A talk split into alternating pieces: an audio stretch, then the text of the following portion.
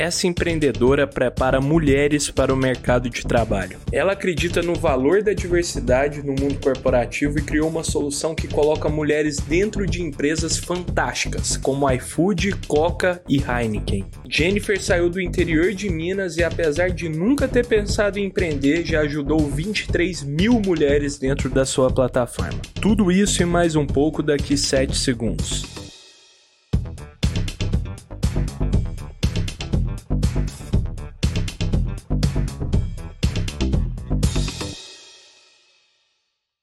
Fala turma, sejam muito bem-vindos ao Pode Sonhar, o podcast que é a casa do empreendedorismo jovem brasileiro. Lembrando que o Pode Sonhar vai também ao ar no canal Empreender do Grupo Bandeirantes todas as terças-feiras. E hoje estamos aqui com uma convidada mega especial, a Jennifer, que é CEO e fundadora da Pluri. Jennifer, muito obrigado por ter aceitado o convite de estar aqui conosco, um prazer te receber. Ah, o prazer é todo meu. Eu gosto muito de contar essa história. Essa história que ela é meio torta, ela tem várias coisas, então acho que vai ser legal aí pra galera que ouve vocês. Sensacional. Estamos muito animados. Pô, essa é uma história, sim, repleta de pô, desafios, aprendizados, estudando para a pauta aqui. Fiquei muito animado para a gente pô, conversar. E, Jennifer, a gente sempre gosta de começar o Pode Sonhar aqui, praticando nos nossos convidados a dinâmica de concisão inteligente. Então, a gente pede para eles resumirem de maneira verbal mesmo, assim, o, de que que trata, o que que é seu negócio na prática em poucos caracteres. Você poderia resumir o que você, como você descreveria a Pluri para nós? Com certeza. A Pluri conecta empresas a uma comunidade de mais de 250 mil mulheres plurais. Então, todo ah. dia a gente acorda para empregar e promover mais mulheres por meio dos nossos clientes. Perfeito. Muito legal, muito legal. Um baita propósito, Jennifer. Eu acho que vale muito a pena, como é um negócio que você montou e dá para sentir isso por todas as comunicações da Pluri, você conversando com você no off aqui, que ele é recheado de propósito, de intencionalidade. Eu queria que você começasse contando um pouco como que foi o insight que você teve para fundar o negócio, Jennifer. Cara, eu acho muito que a gente tende a curar no outro dores que são nossas. Exato. Ou se a gente levar para o lado do empreendedorismo, ainda que seja um empreendedorismo tradicional, acho que a gente tenta resolver problemas que a gente já passou por eles. E hoje, olhando os últimos três anos, eu tenho plena convicção que a Pluri, antes se candidate mulher, foi criada para falar para a Jennifer que ela poderia se candidatar numa vaga de emprego se ela não tivesse todos os pré-requisitos. O que acontece é, as mulheres só se candidatam a uma vaga, seja de emprego ou de promoção, quando elas têm todos os pré-requisitos. Os homens fazem isso com 60%. E naquela época, eu já estava num cargo alto de carreira, eu tinha entendido o que eu queria, eu já sabia o que eu queria, inclusive, mas eu achava que eu tinha que ter todos os pré-requisitos. Eu era essa mulher. Eu tinha uma planilha no Excel que eu colocava todos os requisitos e eu só me candidatava se desse check em tudo. Então, eu realmente acho que naquela hora eu não tinha essa percepção, mas eu queria falar para outras mulheres se candidatarem mais e ajudar elas a irem melhor no processo seletivo. Então, acho que ela surge dessa dor, sabe? Desse problema Perfeito. que eu enfrentava. Tanto é que era B2C antes, a gente vai conversar um pouco sobre isso. Boa. Mas eu tenho plena convicção que é isso. A gente tende a resolver problemas que são nossos ou curar dores que são nossas, sabe? Total. E a gente sempre fala aqui, gente, que quando o negócio tem a dor, resolve a dor do dono, é outra coisa também, né? Que ele sabe, a gente sabe que precisa colocar o cliente no centro e startup resolver uma é, solução no mundo, agregar valor é sobre isso. Então, é muito bacana quando isso surge exatamente da dor do dono, que tem uma visão muito clara e definida da de qual que é o problema que ele enfrenta. Então, você consegue gerar valor de uma forma muito mais pô, robusta. É e, verdade. Jennifer, eu acho que vale muito a pena também se contar. Você trouxe um dado super interessante que a gente viu até na matéria que saiu da Forbes sobre a Pluri. É, que é, esse dado que os homens se candidatam para as vagas, mesmo completando apenas 60% dos requisitos. É isso, Jenny? É exatamente. E por que você acha que isso acontece? E as mulheres, pô, em, é, em comparação, são, é 100%. É isso o dado? É isso mesmo. Esse é um dado que veio de uma pesquisa da HP em 2014. Vazou um estudo interno, virou artigo, virou insumo para vários artigos é, estudado em Harvard, etc. E aí, no ano passado, o LinkedIn fez uma pesquisa de percepção de gênero e o dado permaneceu o mesmo. Então, eu tô falando de 2014 até 2023, são quase 10 anos é. que o dado permanece intacto. Olha só. E o que está por trás dele? A carreira de uma mulher, vamos lá, a carreira de qualquer pessoa começa muito antes dela ter uma CLT emitida ou de um primeiro emprego. Desde o momento que a gente está criando as nossas crianças, que a gente está educando os nossos filhos, a gente está construindo essa pessoa para a carreira dela. E a mulher, desde muito novinha, ela tem que estar perfeita, basicamente. Então, a menina, quando ela vai no churrasco da família, ela tem que estar com um lacinho bem assentado, ela tem que estar com o vestido bem feito. E o menino, se ele sobe na árvore, ele tom, cai com um arranhão, o joelho todo estrupiado, como diz lá em Minas Gerais, tá tudo bem. Então, a nossa sociedade, da maneira como ela foi construída, é. ela ensina a mulher a ser mais detalhista, a ser, ter uma visão maior de perfeccionismo e o menino a ser mais ousado. Qual que é o ponto aqui? Eu não estou falando de qualidade ou defeito. Eu estou falando de traço característico.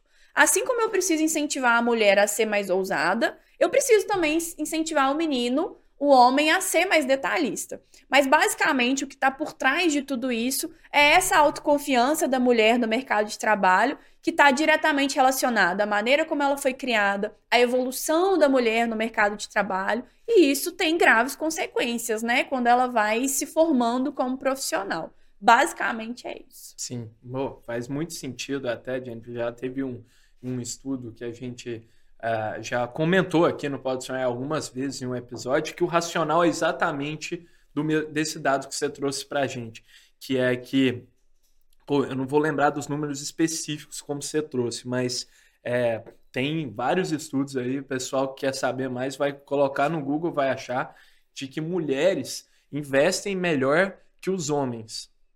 Por quê? Justamente pelos motivos históricos que você falou, Jennifer, das mulheres é, terem sido acostumadas a pô, estudar mais sobre investimentos, ser mais, serem mais cautelosas, cuidadosas, quererem entender onde elas estão colocando dinheiro, e os homens ah, pô, são super. É, no geral, não tem essa pô, disposição e vontade de querer entender o 360 daquilo que está acontecendo. Então, muito interessante isso Verdade. acontece, né? Sim. É a natureza mesmo. Exatamente. E tem várias outras questões também, né? Por exemplo, aqui no Brasil, a mulher ela só pode trabalhar, e aí eu vou abrir um grande parênteses que eu tô falando da mulher uhum. branca, né? ela só pôde trabalhar sem autorização do marido em 1962. A gente está falando de 60 anos atrás. As nossas avós, algumas das nossas mães, é. tinham que pedir permissão do marido para trabalhar. Então é a mesma questão de você pode começar uma corrida, começa qualquer corrida aí na Fórmula 1 ou qualquer esporte de carro que você goste. Se você colocar uma pessoa na largada e que vai, que vai é, sair 30 minutos na frente, não tem como a pessoa de trás chegar. Pode ser o Schumacher, entendeu? Uhum. Não tem como chegar. Então é isso. Tem várias outras coisinhas, como a entrada tardia dela, como a maneira como a gente é criado, que foram afetando aí a nossa relação com o mercado de é, trabalho. Entendi. Gente, como que a Pluri exatamente entra no meio disso tudo? Assim, Você é uma é, capacitação para as mulheres? Como que funciona? A gente antes foi B2C. O que isso significa? A gente vendia diretamente para o consumidor final. Qual era a minha teoria? Que eu não precisava de mais ninguém na engrenagem que não a mulher. Então eu criei uma plataforma que capacitava ela para demonstrar melhor as suas habilidades no processo seletivo e assim ela conseguia avançar melhor. Então, dentro dessa plataforma, ela passa por módulos de autoconhecimento, de síndrome do impostor, porque é isso, não adianta ela ter um modelo de currículo se ela não souber preencher o perfil. Não adianta ela ter um perfil no LinkedIn se ela não souber como destacar a qualidade dela. Tá. Assim como não adianta ela ir para uma entrevista se ela não souber se comunicar bem. Então, no início, a minha teoria era que a plataforma única e exclusivamente para a mulher faria com que ela mandasse bem ali, né, dentro e tal. E funcionou. Só que no meio do caminho eu percebi que eu precisava chamar as empresas para essa conversa também. Antes eu achava que a empresa era minha inimiga, entendeu? Eu ia vender a alma ah. pro diabo se a empresa viesse junto comigo no meu negócio. Mas aí eu entendi que com as mulheres eu estava indo numa velocidade. Com a empresa liberando centenas e milhares de acessos para outras mulheres, eu poderia ir numa velocidade muito maior. Hum. Então, no hum. meio do caminho surge a empresa. E aí, o que, que eu faço? Eu conecto essa formação, que, já, que é, continua existindo dentro da minha plataforma, com um banco de dados. E a empresa consegue acessar todas as mulheres que passam pela minha formação.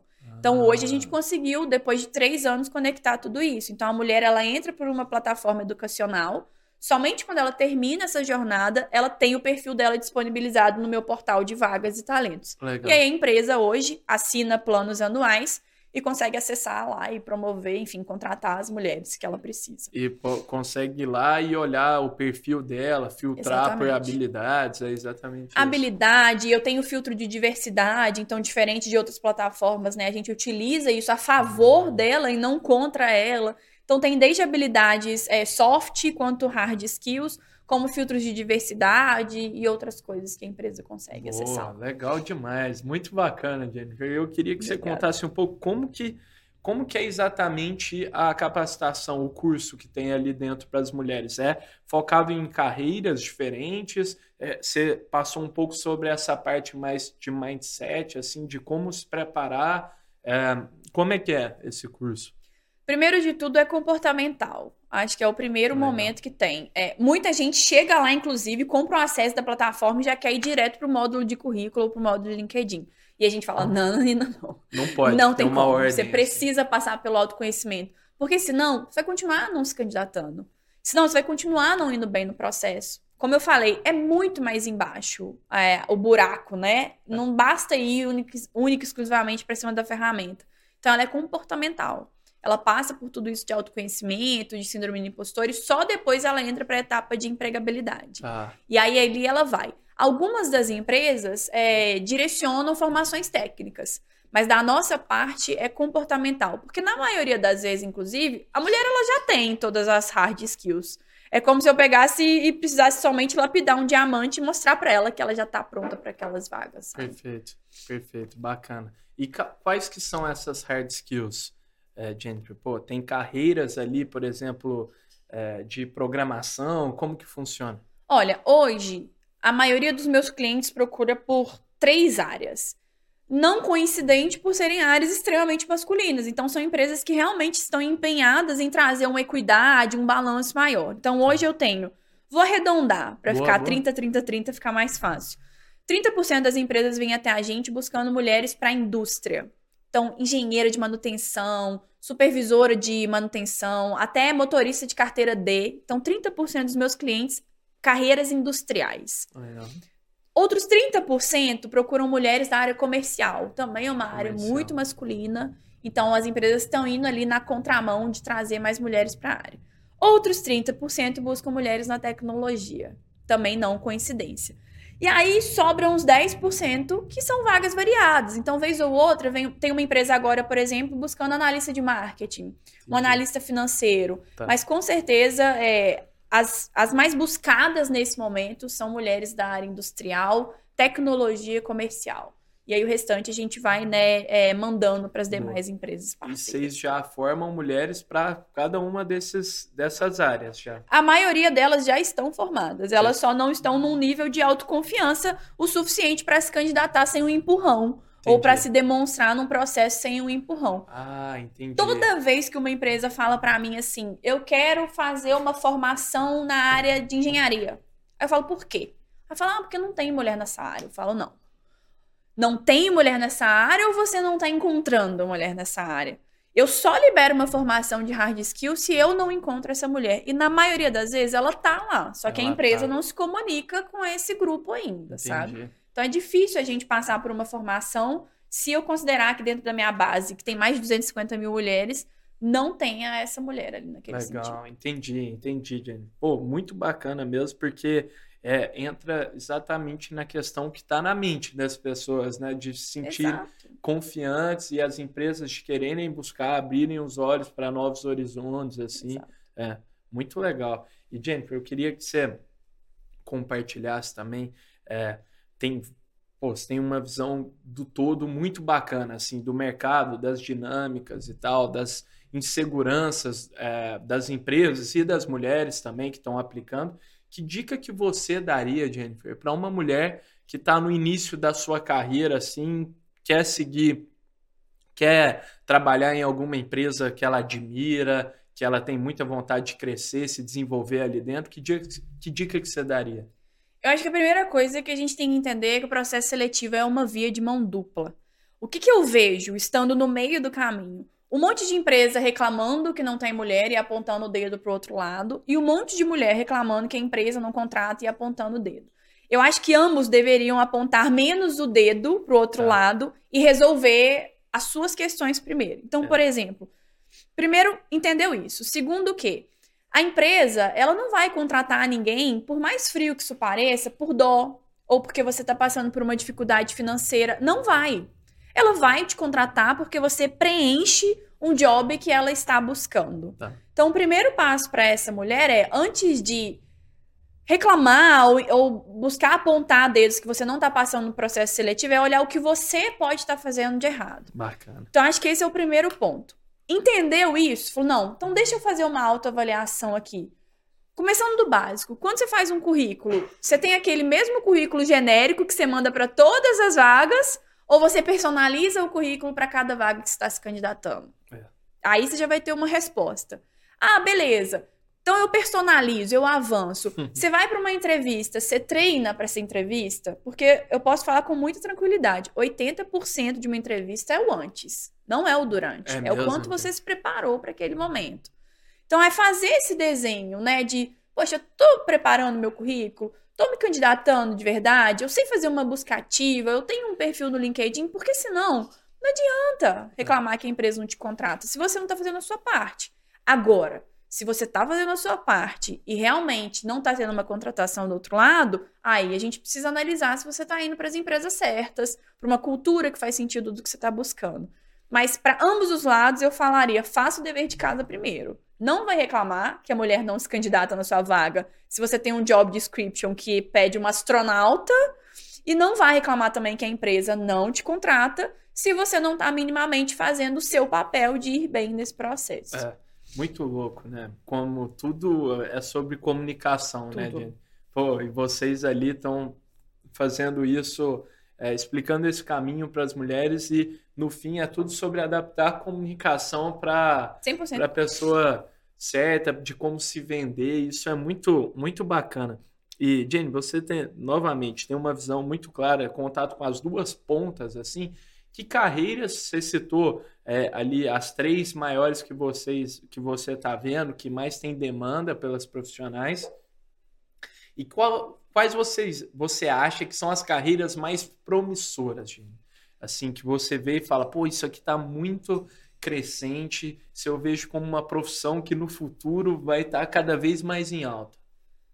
Olha, lá a gente costuma encarar mais no sentido de quais são as atitudes do profissional do futuro do que a carreira Bacana. em si. Legal, vale também. Porque eu realmente acredito que por mais que esteja em baixa a sua profissão hoje, se você é um profissional diferenciado, você não vai ter problema nessa carreira. Que bacana. Então, trazendo para esse lado, quais são as características de um profissional do futuro? Para mim, né? Ah. E tudo que a gente tem analisado.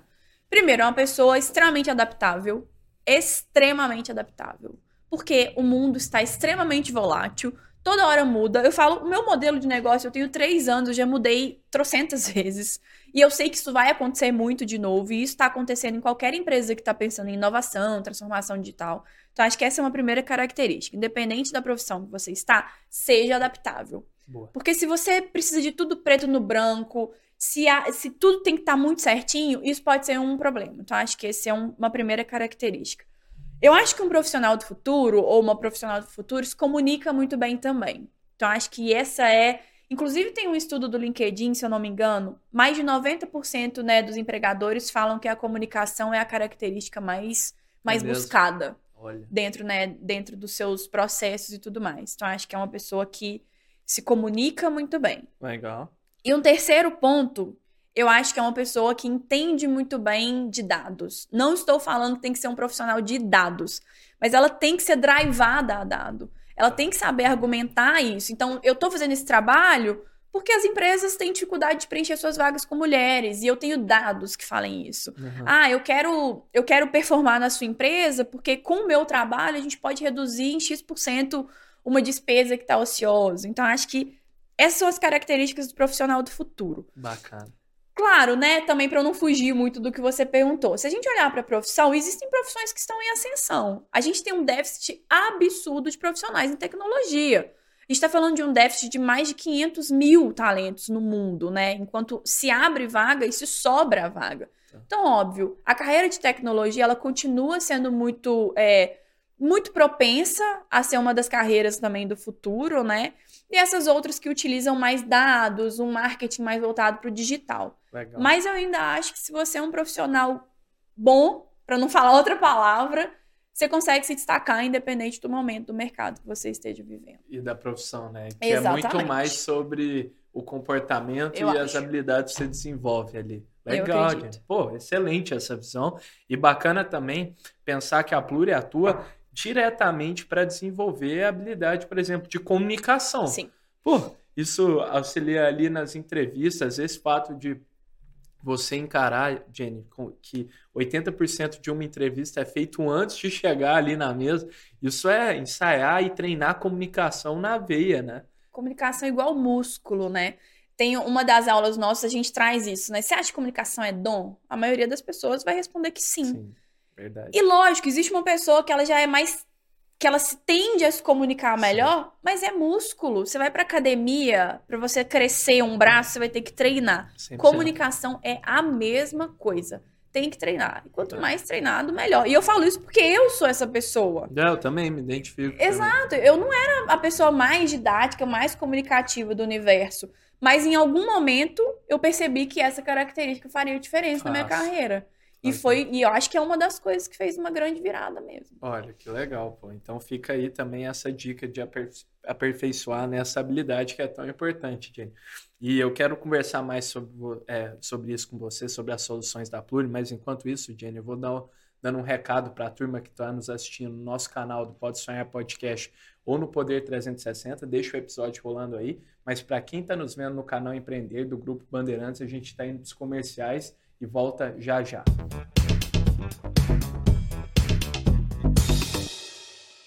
Jenny, a gente está falando sobre as habilidades imprescindíveis de um profissional do futuro, isso é muito bacana e eu acho que vale muito também, Jenny, você compartilhar. A gente sempre pergunta isso aqui no podcast, acho que é super rico inspirar por meio de histórias. Então você deve colher inúmeros casos de mulheres que ali passaram pela plataforma, passaram, tiveram, interagiram com a solução da Pluri e, pô, você morre de orgulho de contar a história dela. Eu queria que você contasse uma, assim, que você Nossa. sempre cita é, e que você acha que valeria compartilhar com a turma. Nossa, tem várias, assim.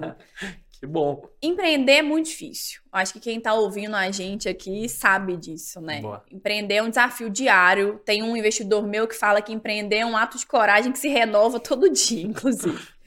Rafael Ribeiro, o nome dele.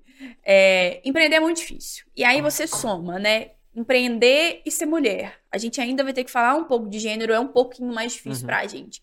Empreender e ser mulher e empreender em tecnologia. Perfeito. Empreender e ser mulher, empreender em tecnologia, empreender em diversidade e inclusão. Ou seja, eu só é vou verdade, me né? botando num buraco mais difícil. Nossa senhora. Então é muito. É, a gente, por exemplo, levantou uma rodada de investimento num lugar onde menos de 2% do capital disponível no mundo vai para startups 100% fundadas por mulheres. Então, eu tenho alguns graus aí de dificuldade. Então é muito difícil. E aí, nesses dias que eu falo o que, que eu estou fazendo na minha vida que esses exemplos me, me lembram o que, que eu estou fazendo da minha vida, sabe? e tem vários, assim. Tem um que eu lembro direitinho, era na época da pandemia, e aí eu recebi um... um ó, arrepio só de falar. Eu recebi uma mensagem de uma mulher no LinkedIn, e aí ela fala agradecendo porque ela estava indo para um novo apartamento. E aí ela me contava a história melhor. Na verdade, ela tinha se divorciado do antigo marido dela, mas ela dependia 100% financeiramente dele. E ele permitiu que ela continuasse morando na casa dele, ainda que ele trouxesse a nova namorada dele. Então, olha Nossa, essa situação. situação. Você morar de favor na casa do seu ex-marido e ainda tendo que lidar com a atual namorada Meu dele. Meu Deus. E aí, durante esse momento, ela começou a fazer máscara de para pandemia e capa para botijão de gás, porque ela sabia costurar. Mas ela tinha um técnico, ela realmente tinha deixado a profissão dela mais para cuidar da família. E aí, naquele dia, ela estava agradecendo, porque ela tinha saído da casa dele, já tinha três meses, inclusive. Graças a ela ter conseguido um acesso na nossa plataforma, ela conseguiu um emprego. E três meses depois, que ela esperou para me mandar essa mensagem, que ela queria passar o tempo de experiência, ela estava numa kitnet, etc. Mas ela, ela que estava pagando e ela, ela tinha saído daquele lugar. Que legal. Esse é o tipo de história, porque um empre... não é só um emprego para uma mulher. Eu tô falando de independência financeira, é. eu tô falando de independência de tomada de decisão. De confiança. Né? De autoestima, autoestima, sabe? Né? De liberdade. É. Então, esse tipo de exemplo, ó, eu arrepio toda quando eu falo, me faz, os dias que tá difícil pra caramba, eu falar, não, vamos lá. Todo dia você emprega ou promove pelo menos cinco mulheres graças ao seu trabalho. Então, vamos embora. Não, é difícil para você, mas tá difícil para outras pessoas também. E aí eu acho que eu levanto e sigo. E que vou legal. seguindo, entendeu? É. No outro dia. É esse tipo de história que mantém o empreendedor muitas vezes é, apegado ao, ao sonho dele, à visão que ele tem lá na Total. frente. Né? O, o, custo de oportunidade de empreender é muito grande também. Uhum. Ó, eu venho de uma família. É, eu não tive uma boa condição. Minha mãe me teve com 14 anos. Empreender para mim nunca era uma opção. Eu nem queria empreender. Hoje mesmo eu falo, ai, o que eu tô fazendo da minha vida? Porque não era uma opção para mim é empreender. Mesmo. Empreender para mim me remetia à instabilidade financeira, me remetia a não saber o dinheiro que eu ia ter no final do mês. E eu não queria que, quando eu tivesse filho, passasse por situações as quais eu passei. Então, você precisa, eu acho que para eu estar empreendendo hoje, aí eu acho que vai de cada um, mas pessoas que empreendem com propósito precisam ter esse propósito muito claro, porque o custo de oportunidade é muito grande. É. Você recebe uma proposta de emprego com um salário maior do que você está fazendo. É. Você recebe outra, sabe? Então acho que é importante a gente saber o nosso porquê no final do dia, porque se a gente esquece, a gente é muito tentado a não empreender Total. também, sabe? Então acho que é por isso saber isso muito bem é importante. que bacana. É, legal demais. Eu acho que os empreendedores têm essa visão muito clara de onde eles querem chegar, do propósito, porque eles estão aqui nesse mundo, realmente tem um diferencial a mais, assim, Total. tipo, tem mais resiliência, cai, pô, é lógico que vai cair, como você falou, Jenny, muito bem, tem desafio todos os dias, mas tem muito mais disposição para bater a poeira, levantar é e ir para a próxima. Isso é muito bacana. É Jenny, legal você ter tocado nisso que você nunca pensou em empreender, porque uma das coisas que é interessante sobre a Pluri, sobre o seu trabalho, é que você interage é, justamente com as mulheres que estão ali entrando no mercado de trabalho, ou seja, vão muitas vezes, em grande parte das vezes, talvez, vão ser funcionárias, vão ser empregadas. Como você vê essa dicotomia? Você deve conversar com inúmeras mulheres, fala, pô, empreender, será que eu empreendo? Será que eu entro numa empresa? Como que você vê essa dicotomia entre empreender e ser funcionário? Muitas. inclusive, a gente tem uma mentoria de carreira lá dentro da plataforma que a mulher pode adquirir. E eu acho que essa é uma das perguntas número um. É.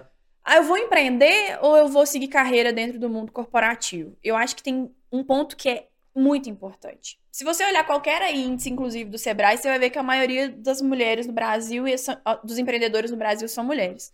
Mas uma coisa é você empreender por necessidade e outra coisa é você empreender porque você tem o sonho de empreender. Então, quando essa mulher chega pra gente com essa dúvida, é exatamente essa pergunta. Você quer empreender porque você não tá conseguindo o um emprego que você quer? Ou você quer empreender porque você quer empreender? Porque seu sonho é ter um seu negócio, você quer empregar outras pessoas, você tem uma ideia legal. Eu acho que esse é o ponto. Por quê? Eu acho que a gente romantiza muito o empreendedorismo. E tem muita gente nesse país que empreende por necessidade. É. Se empreender é por necessidade, a gente leva essa mulher para ir para o caminho do emprego que ela quer conseguir.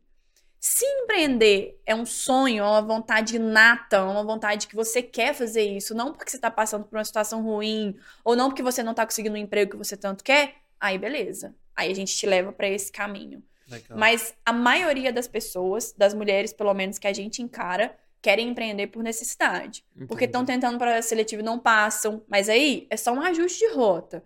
Porque, ah, tá passando por muita dificuldade financeira e tem uma ilusão que o empreendedorismo traz dinheiro mais rápido do que é, do que o mundo corporativo. Uhum. Mas o primeiro ponto é esse, sabe? É, tá, mas por que, que você quer empreender? Porque se for por necessidade, não vamos vangloriar isso. É. Não é esse o caminho. Perfeito. Então, acho que esse é o primeiro separação. E lá dentro a gente não trabalha empreendedorismo. Se a mulher vai para o lado do empreendedorismo, a gente encaminha ela para outros lugares. Lá dentro a gente trabalha a carreira dentro de uma organização mesmo. Boa, para quem quer seguir esse caminho. Até bacana. grandes lideranças, mas quem quer seguir dentro de uma corporação mesmo. Legal, pô, muito bacana. E de fato, pô, a gente tem que ser realista. E o Brasil é assim, né, Jenny? A maioria das pessoas empreende porque tem necessidade. Então a gente muitas vezes fica se iludindo, ouvindo histórias de de empreendedores que são, pô, tem todo o conforto ali do mundo para tomar risco, errar Exato. e tal. É, então, a gente sabe, tem que ser muito realista diante que essa não é a regra, né? Não essa é. não é a maioria dos casos. E que, pô, tem é, vários empreendedores, a maioria, inclusive, que estão ali dando sangue, mulheres também, dando sangue todos os dias ali para pagar as contas, colocar Exato. almoço na na mesa da família por todo santo dia, né? Exatamente. Legal. E esses casos vocês não entram, então, dentro da Pluri? Gente? Não, dentro da Pluri não. Eu tá. tenho toda uma vida no empreendedorismo, né? Então, é, trabalhei verdade. no Sebrae, trabalhei na Associação Brasileira de Startups.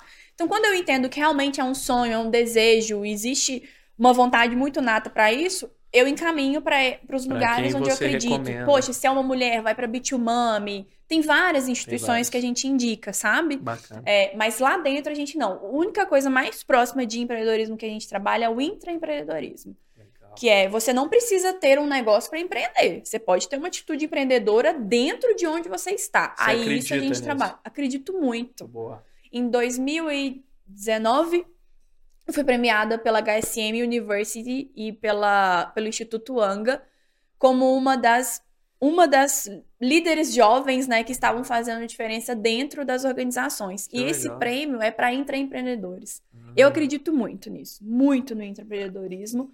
E acho que quem segue essa linha consegue se destacar muito, inclusive, dentro de uma, de uma corporação. Legal, Jenny. E que que, pô, para quem não está familiarizado com esse termo, é, pô, tem vontade de. É, tem, sente que tem um espírito empreendedor dentro dele ou dela, mas que tem vontade também de trabalhar numa grande organização, o que, que é o intraempreendedorismo? Você acha que faz sentido para uma pessoa assim? Faz super sentido.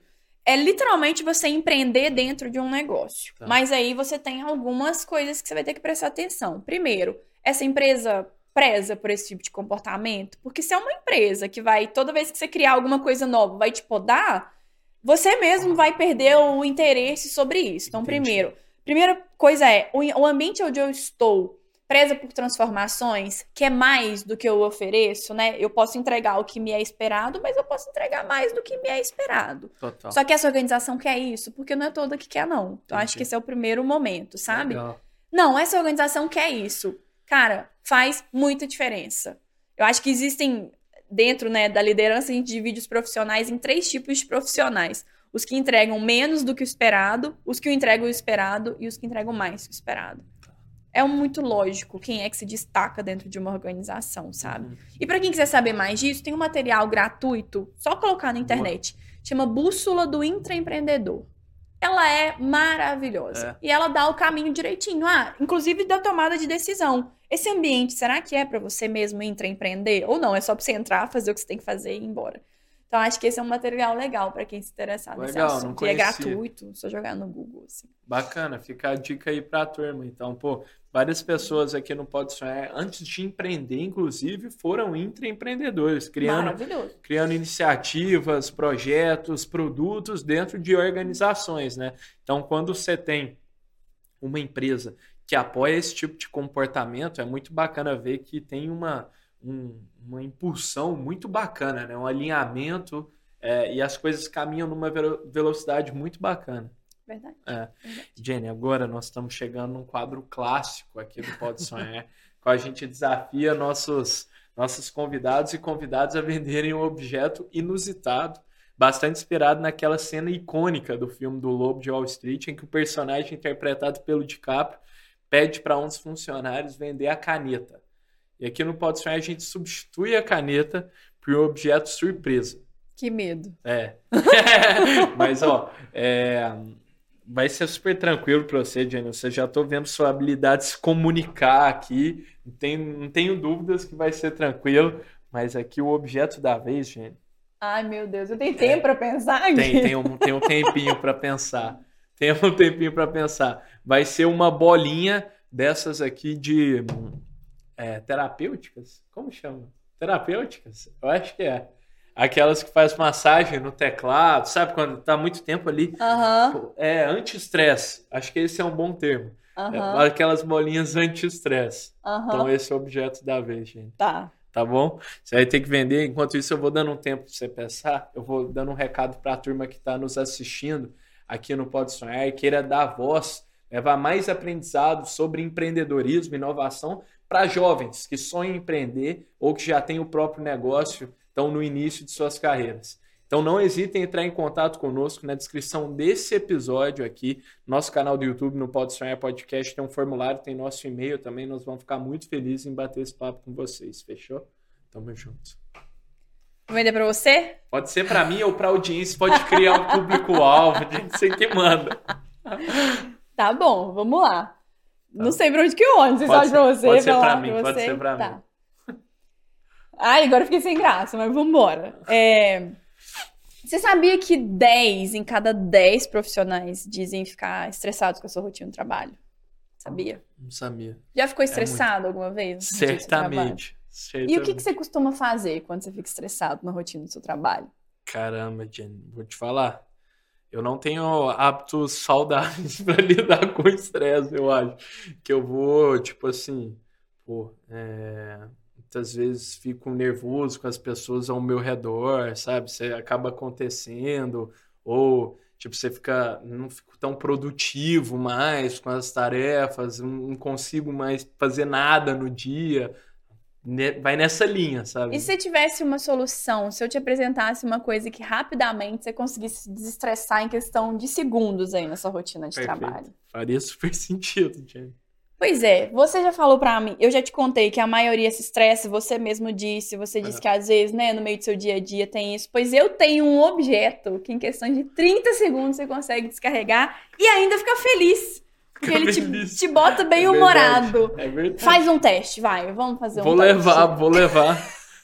Esse aqui tava lá em casa, eu até tenho ele lá. Na verdade, esse não é meu, do companheiro que mora comigo. Mas, pô, isso aqui faz muito sentido.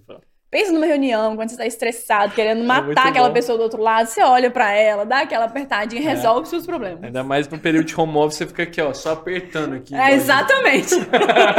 Inclusive, eu vou levar ela de volta, entendeu? Foi tão boa a venda que você quer comprar ela de mim. É isso, né? eu vou levar isso, isso é acreditar mesmo. no produto. É isso, é, é isso. isso. O melhor vendedor é o que eu acredito no produto é que verdade, ele vende. Totalmente. Fica muito mais prazeroso, muito mais fácil vender, né, Jenny? Mas sabe que é uma coisa engraçada que eu lembrei agora? Hum. É, no início eu tinha muita dificuldade de vender as candidatas, agora pluri, tanto para a empresa quanto para o investidor. E, e, a gente passou por uma rodada de investimento, a gente está com outra aberta, assim, foi histórico, porque a gente conseguiu levantar dinheiro no momento que estava ruim o mercado para startup e tudo mais. Mas uma das coisas que eu aprendi é que quando você vende alguma coisa, seja um sonho, seja um produto, qualquer coisa, você quer vender para alguém alguma coisa, você tem que falar o que a pessoa quer ouvir e não o que você quer falar. Então, por exemplo, no início eu ia para a empresa e falava assim: não, é, você tá faltando aí mulher no seu quadro, eu vou te ajudar e etc. A empresa falava: ah, parabéns, animal, seu trabalho, tapinha nas costas. Eu falava com o investidor: olha, tem 8,5 milhões de mulheres empregadas, vamos empregar essa mulherada? Ele falava: não, animal, seu trabalho, boa sorte. Na hora eu comecei a falar para o investidor: olha, sem você eu faturei X. Com você, eu vou faturar 8x e ainda vou empregar a mulher pra caramba. Que bacana. A, o jogo virou. A mesma coisa com a empresa. Eu falava, olha, eu tenho um SLA de 15 dias. O mercado tem um SLA de 90 dias. Comigo, além de contratar mais barato, que que é mais SLA? rápido, é o tempo de fechamento de vaga. É 90 ah, dias. Ah, eu tá. falava, comigo é 15 dias. E além de você contratar mais rápido e mais barato, porque de 90 você vai passar para 15 dias, eu ainda vou te dar equidade de gênero. Então, às vezes, né, eu, eu aprendi isso ao longo do tempo. É sobre falar o que o outro quer ouvir, não o que você quer falar. Então, quando numa venda você tenta levar o problema para a pessoa, investigar e conversar é. com ela, você passa por isso e depois oferecer a solução, resolve muito. A maioria dos empreendedores é tão apaixonado pela solução que tem que já, já chega, olha aqui, olha essa bola linda, maravilhosa, amarela, é. te desestressa. Você vai mais estressar com esse tipo de venda do que com Fica falando só sobre atributos do produto. Foi um né? grande aprendizado é, que eu tive pô, aí nesses últimos três muito anos. Muito bom, Jennifer. É, pô, essa é, uma, é um baita insight mesmo, baita aprendizado para quem está nos assistindo. E até digo mais, Jennifer, corroborando para o seu argumento. Os melhores vendedores aqui do Pode Sonhar, melhores vendedoras, também usam esse recurso que é o de perguntar. E aí, está se sentindo estressado? Pô, vai investigando assim, porque eu acho que até o melhor vendedor é o que conhece muito bem o público-alvo, a dor que ele está sentindo. Então Verdade. você foi ali descobrindo qual que é a minha dor, se eu tinha é, a necessidade disso ou não. Então, muito bacana. E a gente até repassa esse desafio para quem está nos assistindo, gente. Então, se você acha que consegue vender essa bolinha aqui terapêutica anti-estresse melhor que a Jennifer, oh. manda pra gente uma DM pra, lá no nosso Instagram, no arroba PDC, que a gente lê a melhor resposta aqui no episódio adiante do Pode Sonhar. Eu compro isso dessa pessoa. Eu te mando, eu te mando você dar um feedback. Tá bom, combinado. Jennifer, você me mencionou aqui na sua, na, no papo algumas vezes já que pô, antes era se candidate, hoje é apure. E eu queria que você contasse um pouco sobre como que está sendo esse processo que marcas muitas vezes passam de rebranding, de reconstrução do, da identidade visual, do nome da empresa efetivamente. Como que está sendo esse processo para você? É um negócio que você já queria fazer há algum tempo? Como que está sendo? Não. Eu acho que é, os nossos investidores, os nossos clientes viram isso como uma maturidade de gestão, uma maturidade ah. de negócio. Por quê? As pessoas são muito apegadas. O, o, empreendedor, ele tem uma parada que ele não fala sobre, que é chamada ego, muito grande. É. E as pessoas são muito apegadas. Tem empresas que têm nomes, né, dos seus donos e que não mudam de jeito nenhum. Tem toda razão.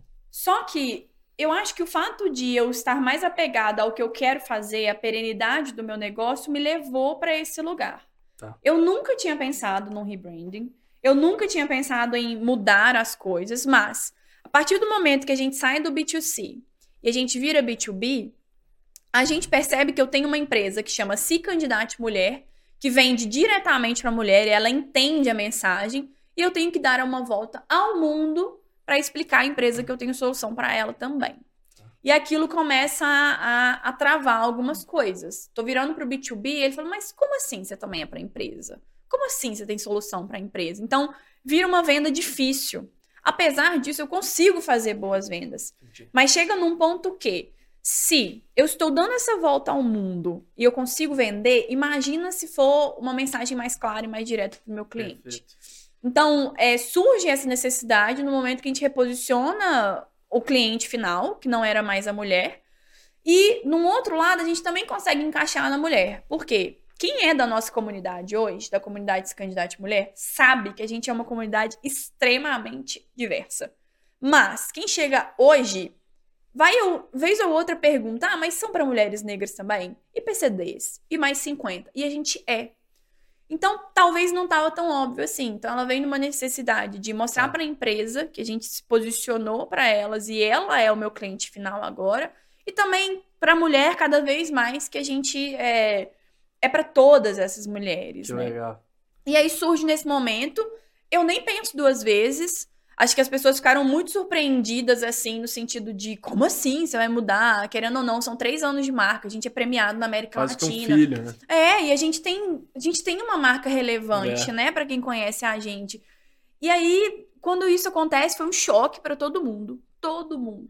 O tanto de gente que falou comigo, tipo, não esperava isso. Uhum. Mas no bom sentido, sabe? De caraca, que legal que vocês estão fazendo isso. Porque isso pode levar vocês para outro é. lugar. Eu achei lindo. Exato. As achei tá lindo, nova é, identidade visual, tá muito legal, obrigada. tá muito bem amarradinho, vale até a pena para a turma conhecer. É um grande case, eu acho que vale que vale falar sobre. A gente, as candidatas mulher, ela não deixa de existir. Boa. Ela continua sendo a nossa comunidade de talentos. Vai se continuar a gente estudar, existindo. Exatamente. Se a gente estudar no mercado, no próprio mercado, por exemplo, reposicionamento da RD Station, que é resultados tá. digitais. Boa. Era resultados digitais. Resultados digitais continua existindo como um blog, inclusive, bem forte dentro da RD Station. Então, a gente estudou muito isso. Boa. Então, as candidatas mulheres, ela não vai deixar de existir. mas ela vai seguir como uma comunidade de mulheres. E é isso. Show. Agora, a Plúria, né, que é exatamente a empresa, que é a plataforma, que é a ferramenta. Perfeito. E é assim que a gente tem feito. A gente já trouxe, já está vendo resultados efetivos. Ah, então, é. a gente antes tinha uma meta, por exemplo, para grande enterprise, que são as grandes empresas, de fazer 8 a 10 reuniões por semana. Tem três semanas que a gente faz 23 novas reuniões toda semana, sem considerar as segundas antigas. Então, realmente fazia sentido, sabe? Acho que corrobora e me deixa mais segura também, porque apesar de ter feito e saber que era necessário, eu tô preocupada com a perenidade do meu negócio. Eu não tô nem aí pro nome dele. Agora, é doído. Por mais que eu pense nisso, na hora que você deita na cama, é uma história, sabe? É. Então isso me deixa um pouquinho mais confortável. Entendi. Ver que realmente estava fazendo sentido me deixa mais confortável. Assim, Legal, assim, Jenny. Pô, muito bacana conhecer também as dores, assim, do que, pô, não temos ainda tanta segurança sobre isso, porque é parte da jornada empreendedora muitas vezes esse processo e também, pô, essa dica, esse case da RD Station também mostrar que não existe uma necessidade muitas vezes de um desapego 100% daquilo é, no nome que dá para trabalhar de, dessa forma. Eu quero saber mais sobre esse nome, novo nome, o que, que isso significa na prática, Jenny, mas enquanto isso eu vou dando um recado para a turma que está nos assistindo aqui no canal do Pode Podcast ou no canal do Poder, Poder 360, deixa o episódio rolando aí. Mas para quem está nos vendo no canal Empreender do Grupo Bandeirantes, a gente está indo para os comerciais e volta já já.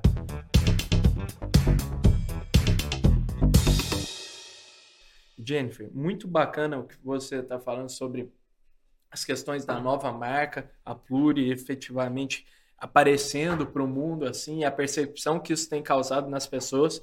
E eu queria que você compartilhasse um pouco. Você falou que isso reflete muito diversidade é, no mercado de trabalho. A gente sabe a importância que é esse tema. A cada dia que passa, eu acredito que ele está ganhando mais a relevância que ele merece. E eu queria que você desse sua visão, que conhece muito bem do mercado, as duas pontas, gente. Você acha que esse tema já está sendo muito bem trabalhado nas empresas? As empresas estão com diversidade ou ainda temos um caminho longo a percorrer? Não, a gente tem uma estrada longa, hein, a percorrer. Eu acho que assim, eu também acho que é uma característica do empreendedor ter uma visão otimista. Verdade. Porque se ele não é uma pessoa, se ela não é uma pessoa otimista, é, com certeza a gente está melhor do que ontem. Tá. A gente está avançando. Acho que a gente avança numa velocidade devagar, mas a gente está avançando mas é um território ainda muito inexplorado. Tá o termo ISD, que são as métricas que as empresas né, olham para reduzir os impactos que durante a sua gestão elas causam na sociedade, que é métrica de meio ambiente, responsabilidade social e governança corporativa, esse termo surgiu em, nos anos 2000. Só que foi só nos últimos anos, especificamente nos últimos 3, 5 anos, que ele começou a ter mais força. Tá é, muito oriundo de fora, né? Vindo do, do movimento forte nos Estados Unidos, na Europa e tudo mais. Então ele ainda é um termo muito novo no Brasil. E quando a gente fala de ESG, existem métricas e soluções muito mais palpáveis para meio ambiente e para governança corporativa métrica e solução para responsabilidade social ainda é muito difícil. E mais difícil do que isso, o gestor entender isso como estratégia de negócio e não única exclusivamente como responsabilidade social. Então a gente ainda tem um caminho muito grande aqui no Brasil. Ainda temos muito o que avançar, mas é bom ver que soluções como a Pluri estão uhum. surgindo para atender e resolver essa dor cada vez mais rápido aqui no mercado. E a gente sempre gosta, Jennifer, de finalizar nossos episódios. A gente sabe o quanto os empreendedores são orientados pelos seus sonhos, pelo seu uhum. objetivo, pelo que eles querem conquistar lá na frente. Eu queria que você compartilhasse aqui para a gente finalizar qual o seu sonho com a Pluri, qual o seu sonho como empreendedora. Meio milhão de mulheres em novos empregos ou promovidas. Eu acho que enquanto isso não acontecer, eu não vou sossegar. Legal um sonho grande, de verdade, eu queria estar tá aqui para ver a, a, equidade de gênero acontecer, sabe? No uhum. mercado. Então, das duas, uma. Ou eu vou me congelar, porque 200 anos a gente sabe que não tá dando ultimamente. Ou eu vou trabalhar muito para ver isso acontecer. Como eu acho que é um sonho mais longínquo de ver a equidade de gênero no mercado, a gente colocou uma métrica e a gente olha para ela todo dia. Meio milhão de mulheres. Meio milhão de mulheres em novos empregos ou promovidas junto Legal. com os nossos clientes. e todo dia é para isso que a gente olha, assim, todos os dias. Que legal, Jennifer. Muito bacana. Eu queria te agradecer infinitamente ter aceitado compartilhar tanto aqui conosco. Eu aprendi demais de verdade. É. Tenho certeza que quem está nos assistindo também. Obrigado, Jennifer. Imagina, contem comigo. E lembre-se disso, né? Eu acho que empreender é uma jornada de muita coragem, mas quando a gente sabe o que a gente quer com isso no final do dia, reforça todos os dias difíceis Perfeito. E a gente pode fazer muita diferença, né? Nesse Legal. mundão ainda. Pô, baita mensagem, parabéns para você e pela construção também da Pluri. Muito bacana, gente. Obrigada. Valeu. Obrigada. Obrigado a todo mundo que assistiu até aqui. Gratidão demais, pessoal. Lembrando que o Pode Sonhar vai ao ar todas as terças-feiras e no nosso canal, no Pode Sonhar Podcast, em todos os streams de áudio, no Poder 360 e também no canal Empreender do Grupo Bandeirantes. Não se esqueça de curtir esse vídeo se inscrever no nosso canal e, do mais importante, comentar o que você achou. Fechou? Vejo vocês na próxima. Tamo junto.